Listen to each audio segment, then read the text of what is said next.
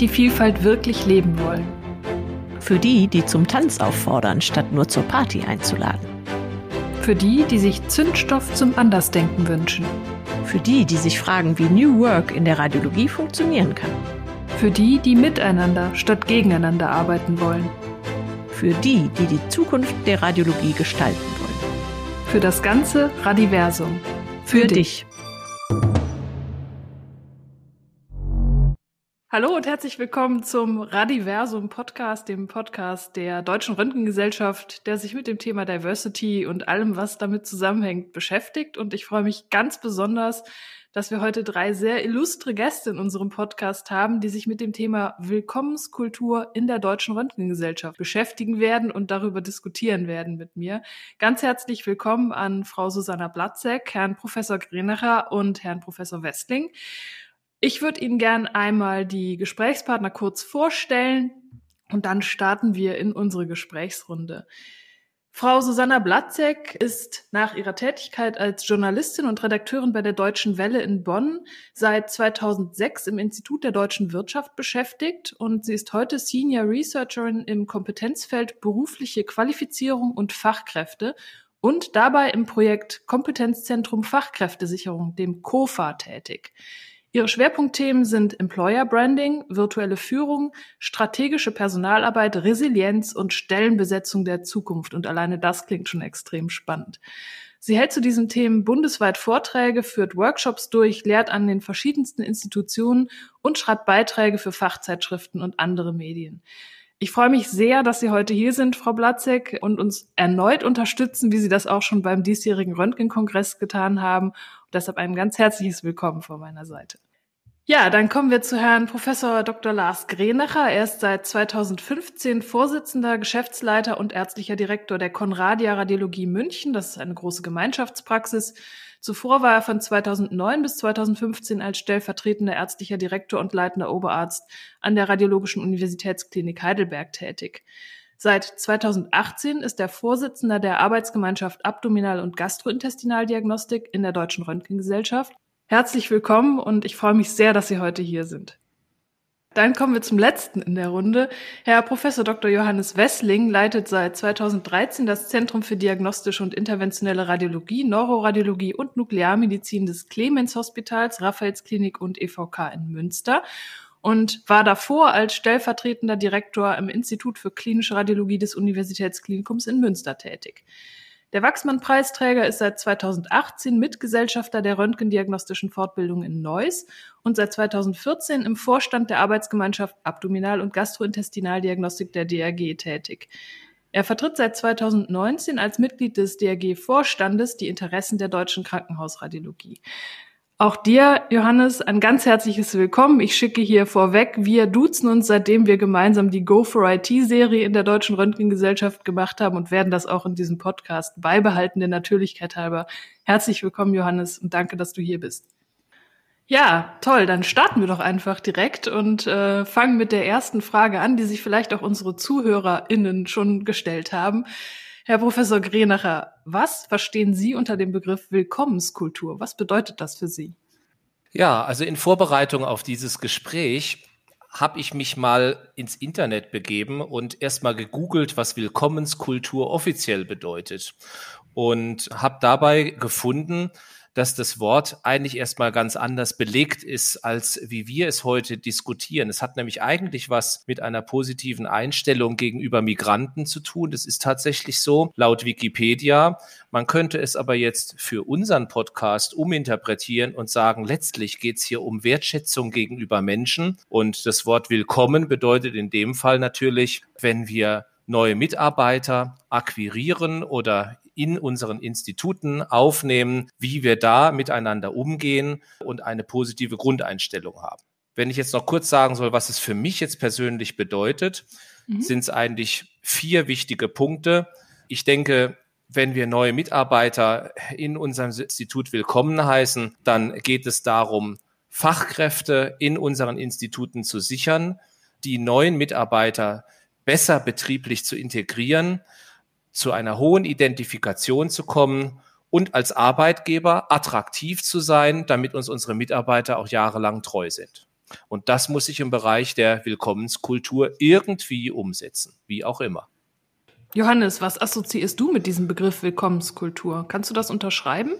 Ja, ich kann das erstmal unterstützen, was Lars gesagt hat. Ich habe diesen Begriff eigentlich auch immer noch in Verbindung mit der Migrationskrise, aber er ist natürlich ganz klar jetzt auch ein Begriff, der in die Unternehmenskultur Einzug gehalten hat. Das sicherlich nicht irgendwie Folge eines konjunkturellen Problems. Wir alle haben das Problem des Fachkräftemangels vor Augen, sondern wir wissen, das ist ein strukturelles Problem in der Breite der Gesellschaft, des Unternehmertums, dass wir Fachkräftemangel haben. Und wir müssen uns natürlich Gedanken machen, wie wir Fachkräfte akquirieren. Aber es geht ja nicht nur um ein herzliches Willkommen heißen und uns als Unternehmen richtig zu positionieren und zu verkaufen, sondern auch Fachkräfte dann langfristig zu binden an das Unternehmen und entsprechend zu qualifizieren. Also über das Willkommen hinaus ist noch viel mehr zu tun, also die gesamte Unternehmenskultur entsprechend darauf auszurichten. Also ein ziemlich breites Themenfeld aus meiner Sicht.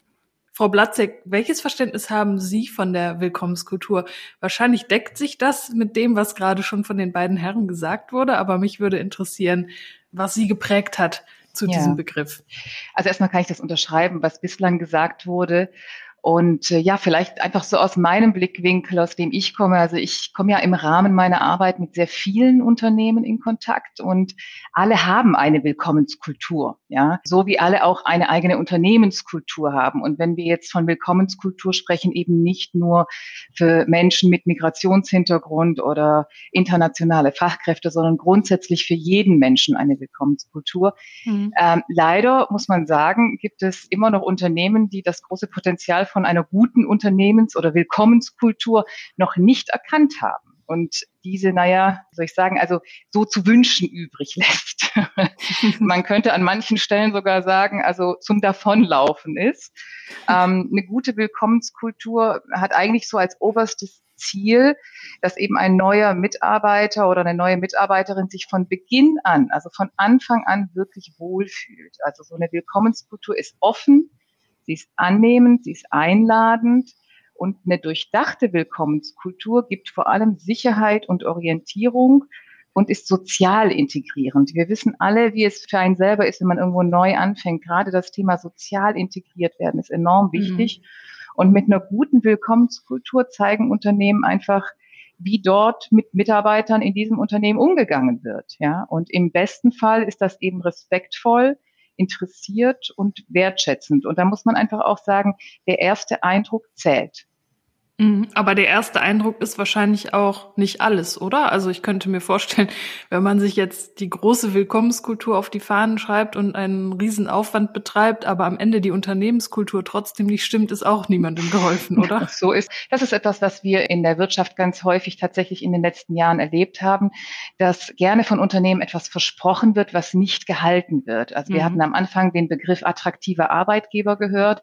Das haben viele Unternehmen gerne mal so gemacht, dass sie sich auf die Fahnen irgendwelche Dinge schreiben und schöne bunte Broschüren rausgeben. Und dann fängt der Mitarbeiter dort an und dann erfährt er, dass das ja alles gelogen war.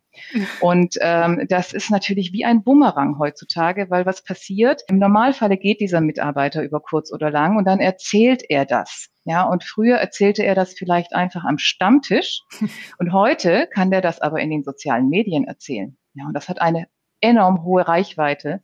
Und sowas darf ich mir als Unternehmen heutzutage nicht mehr leisten. Deshalb, was wir den Unternehmen immer an die Hand geben, ist Authentizität ist extrem wichtig heutzutage. Also wenn dann richtig. Ich kann da vielleicht eine kleine Anekdote ergänzen.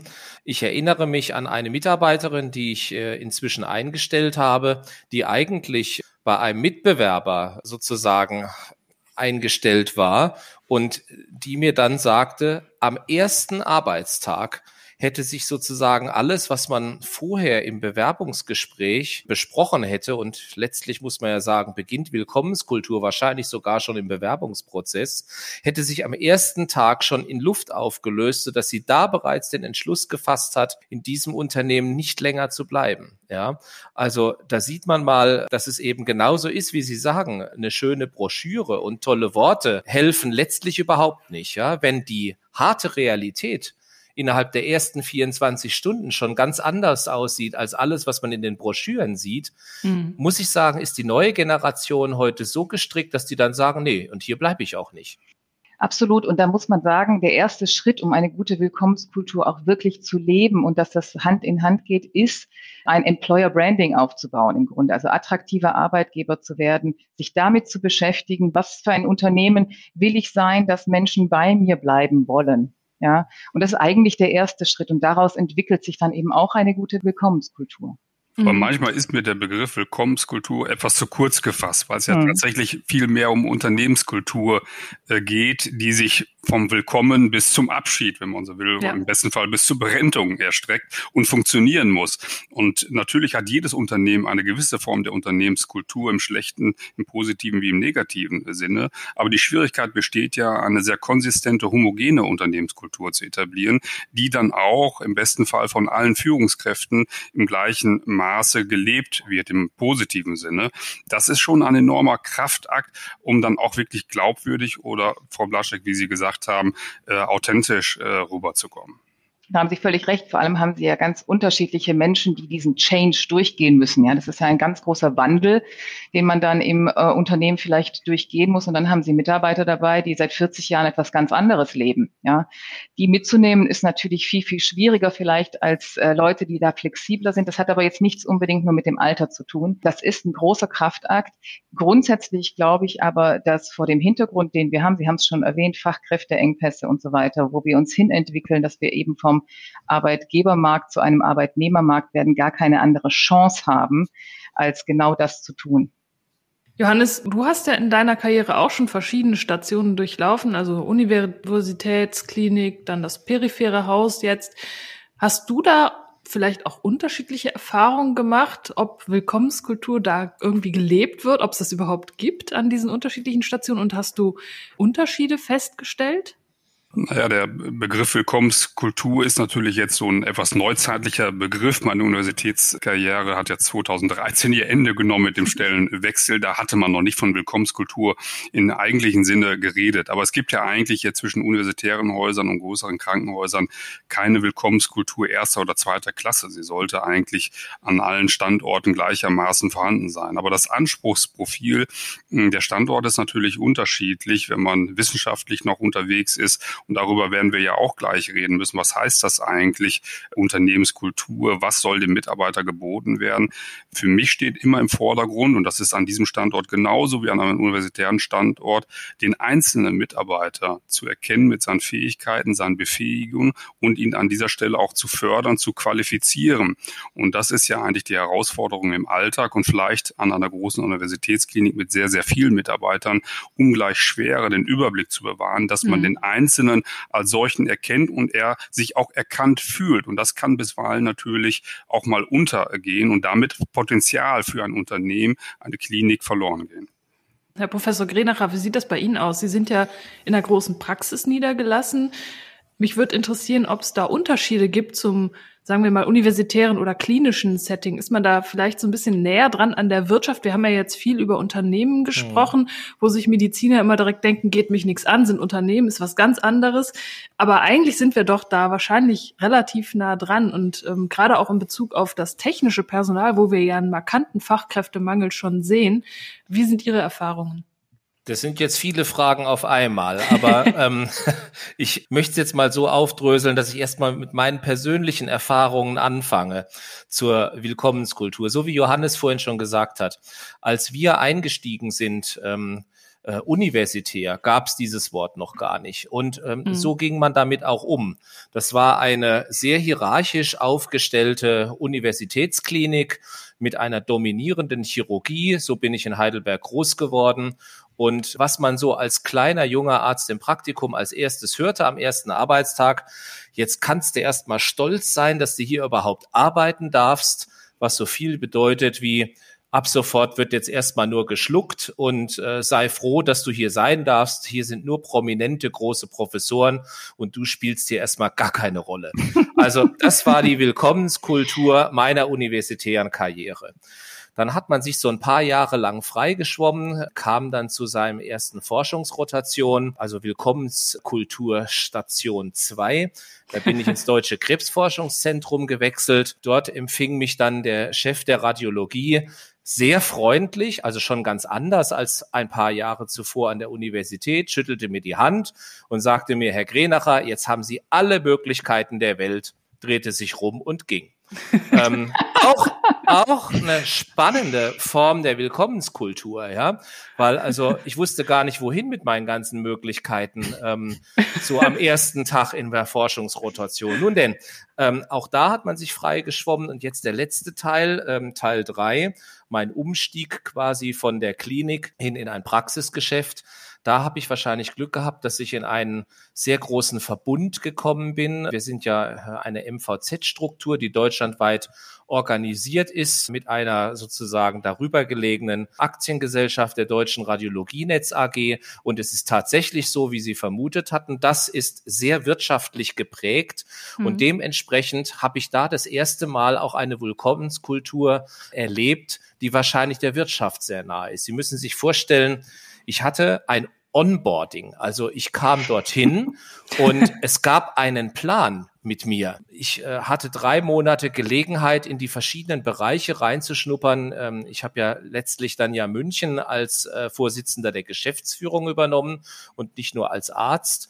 Und mir wurde das gesamte betriebswirtschaftliche kleine und vielleicht auch mittelgroße Einmal-Eins beigebracht in diesen drei Monaten.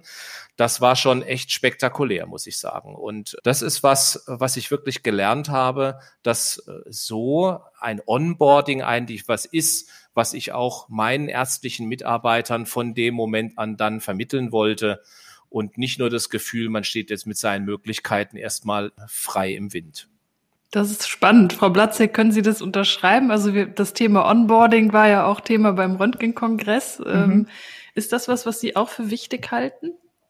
Absolut. Also für die meisten Unternehmen startet ja Willkommen heißen am ersten Arbeitstag mit einer Begrüßung, Einarbeitung und dann leider eben nicht selten, wie wir es ja auch schon gehört haben, so äh, Larifari oder plötzlich vom Himmel gefallen, ups, Mist, da kommt ja plötzlich jemand. Also als wenn man das vorher nicht gewusst hätte und dann eben auch ganz wenig vorbereitet alles. Ich formuliere es mal so, es gibt kein herzlicheres Willkommen. Und wir haben das ja gerade auch emotional gehört, ja, bei meinem Vorredner, als ein durchdachtes Onboarding. Ja. Mhm. Ein neuer Mitarbeiter fühlt sich dann richtig herzlich willkommen, wenn an ihn vorher schon gedacht wurde, wenn etwas strukturiert wurde. Also welche Aspekte sind da am wichtigsten? Am wichtigsten ist, das frühzeitig zu machen, frühzeitig mit dem Onboarding zu beginnen, gut und strukturiert vorbereitet zu sein und vor allem aber dieses Onboarding auch mit der richtigen Haltung umzusetzen. Ja, einer wertschätzenden, empathischen Haltung. Und früh heißt da, Onboarding beginnt, also das An Bord nehmen, das Willkommen heißen neuer Mitarbeiter beginnt direkt nach Vertragsunterschrift und nicht mhm. erst am ersten Arbeitstag. Das ist etwas, was noch nicht bei vielen Unternehmen angekommen ist. Und da vergeben sich viele, viele Unternehmen viel, weil wir sehen das auch an den Zahlen. Es gibt immer mehr neue Mitarbeiter, die zwischen der Vertragsunterschrift und dem ersten Arbeitstag sich umorientieren. Ja? Mhm. Und das darf eigentlich nicht passieren. Das darf mir als Unternehmen nicht passieren. Das heißt, ich muss eigentlich viel, viel früher beginnen und es schaffen, dass sich der Mitarbeiter schon vor dem ersten Arbeitstag optimalerweise zugehörig fühlt. Ja, also daher informiere ich vor dem Arbeitsantritt schon. Ich lade zu sozialen Events ein. Ich zeige ihm einfach, dass er bereits Teil des Teams ist und ja, mit Freude erwartet wird. Johannes, wir haben ja viele Rückmeldungen zu unserer Willkommenskultur-Session auf dem diesjährigen Kongress bekommen, die sehr erfreulich positiv waren.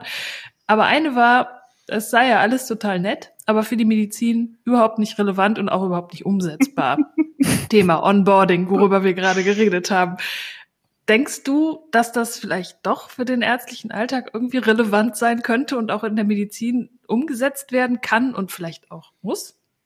Naja, nach dem, was wir jetzt gerade gehört haben, muss doch eigentlich schon recht klar geworden sein, dass das Onboarding natürlich eine ganz, ganz große Rolle spielt. Wir sind ja in der Medizinerwelt immer sehr verhaftet in dem SOP-Wesen. Wir schreiben immer SOPs und äh, ich habe hier auch eine SOP-Einarbeitung Ärzte.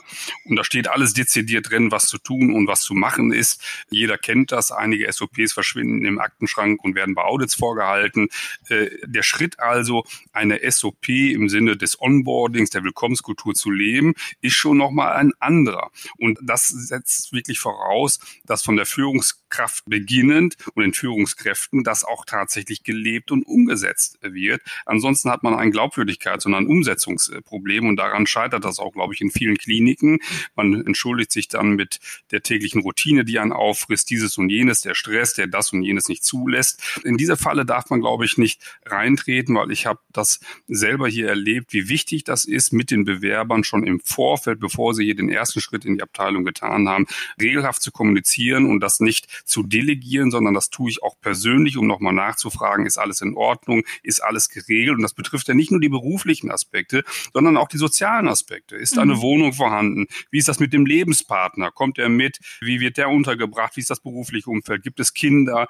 All diese Zeiten, das ist ja viel komplexer geworden als Arbeitgeber, das alles zu adressieren. Das sind aber wichtige Aspekte, die auch eine Form des Kümmern sind und zeigen, dass man nicht nur am Wohl des Mitarbeiters selber, sondern auch seines persönlichen privaten Umfeldes eingelegen ist. Also es wird komplexer, aber man muss das so angehen und das wird extrem wertgeschätzt von Mitarbeitern. Und wenn man das auch begleiten unterstützt in den verschiedenen Lebensphasen, wenn ein Mitarbeiter dann mehrere Jahre in der Abteilung verbringt, dann ändern sich die Lebensumstände. Kinder werden geboren, Kindergarten, Kinderkrankheiten, all diese Herausforderungen. Und da sind wir immer wieder als Führungskräfte gefordert, darauf einzugehen, flexibel zu reagieren und auch diese, dieses Prinzip der Flexibilität als Unternehmenskultur hier in einer Abteilung zu etablieren und zu leben. Denn getragen werden muss das ja nicht nur von den Führungskräften, sondern von allen Mitarbeitern. Flexibilität bedeutet, es müssen Leute auch bereit sein, zu covern, wenn andere ausfallen durch zum Beispiel Kinderkrankheiten und ähnliches. Und diese Kultur muss etabliert werden, damit jeder von dieser Flexibilität profitieren kann. Das ist die Herausforderung, die Aufgabe. Wenn man sich aber auf diesen Weg begeht, begibt, dann kann ich zumindest aus meiner Erfahrung berichten, ist das ein erfolgreicher Weg, der von den Mitarbeitern sehr gut mitgetragen wird.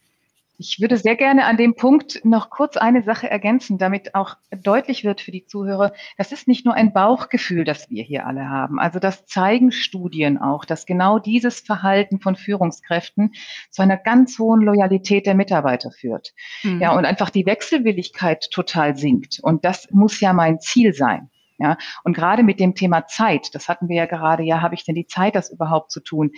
Das äh, schießt mir sonst um die Ohren, ja, wenn ich mir am Anfang sage, ich habe die Zeit, das nicht zu machen und ich wieder jemanden habe, der wechselt, wenn ich mal unterm Strich ausrechnen würde, was in der Wirtschaft getan wird, was kostet es mich, einen neuen Mitarbeiter zu rekrutieren, ja, und das mal unterm Strich zu sehen, was für eine enorm hohe Zahl das ist und mir dann zu leisten und zu sagen, leider habe ich keine Zeit, den einzuarbeiten und der mir deshalb auch abspringt, was einfach sehr viele tun, wenn man sich da wiederum Studien mhm. anguckt, da zeigen genau diese Aussagen von Mitarbeitern, die gegangen sind, dass das das Thema war, ja. Es wurde sich keine Zeit für mich genommen, ja. Ich wurde nicht integriert, ich wurde nicht eingearbeitet. Ich habe als wirtschaftliches Unternehmen ein Interesse, meine Kosten so niedrig zu, äh, wie möglich zu halten. Und das ist nicht betriebswirtschaftlich gedacht. Ja, wenn am Ende diese Person geht und ich wieder diese hohen Kosten habe, um jemanden wieder neu zu rekrutieren. Also langfristig gedacht ist wirklich sich da die Zeit zu nehmen, das so umzusetzen, wie wir das gerade gehört haben, ja, und so jemanden auch dann an mich zu binden. Und man muss ja mal ganz klar sagen, wer glaubt, dass das in der Medizin keine Rolle spielen würde und ein Prozess ist, der nur für Wirtschaftsunternehmen gilt, der hat einfach heutzutage den letzten Schuss nicht gehört. ähm, ja, ich mhm. meine, Johannes, bei euch ist es bestimmt genauso wie bei uns.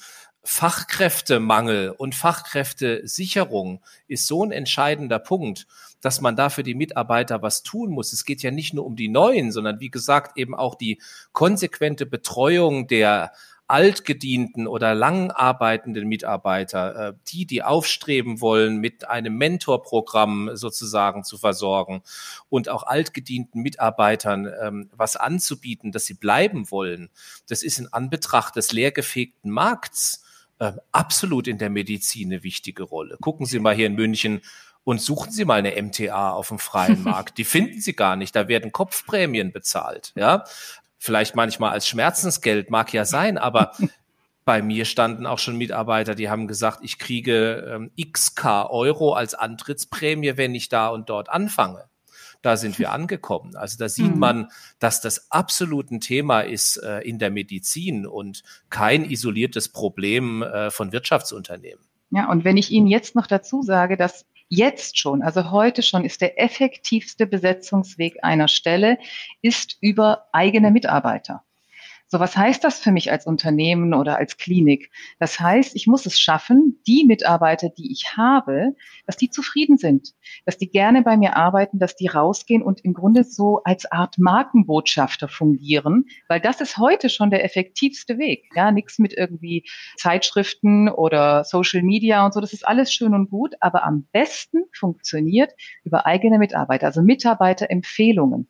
Und Mitarbeiter empfehlen halt nur, wenn es denen natürlich gut geht im Unternehmen. Ja? Und Frau Blaschek, wenn ich das ergänzen darf, wenn Mitarbeiter adäquat entwickelt wurden. Sie dürfen ja. nicht im mhm. Sinne des Lückenfüllers eingestellt werden, äh, die dann auch mal wieder aus dem System herausgekippt werden, sondern man muss eine gewisse Vision haben mit den Mitarbeitern und ihnen in eine Position rein entwickeln. Das erfordert eben deutlich mehr Aufwand und diesen Anspruch muss man, glaube ich, schon noch als Führungskraft haben dürfen, auch bei einem leergefegten Arbeitskräftemarkt, dass wenn wir in eine spezialisierte Medizin gehen und der Radiologie sind wir hochspezialisiert über die Breite der ganzen Organbereiche, die wir abdecken müssen, dann brauchen wir spezialisiertes Personal mit entsprechenden Fachkenntnissen, was wir entwickeln müssen. Die kommen ja nicht als fertige Persönlichkeiten, sondern wir müssen sie als Persönlichkeit entwickeln. Und dann trifft genau das zu, Frau Blaschek, was Sie sagen. Wenn man diesen Weg mit Mitarbeitern Mitarbeitern geht, dann ist das etwas, was eine Außenwirkung hat und dann tatsächlich wie eine Marke nach außen strahlt und dann auch wieder junge Mitarbeiter veranlasst, in die Abteilung einzutreten, weil man sich um sie kümmert und sie weiterentwickelt, auch als Person. Das war der erste Teil unseres Podcasts mit unseren drei Gesprächspartnern. Der war schon extrem spannend und nächstes Mal sprechen wir nochmal miteinander und dann wird es mehr um die DRG-internen Strukturen, die Arbeit in den Arbeitsgruppen, im Vorstand und wie wir Willkommenskultur hier implementieren können gehen.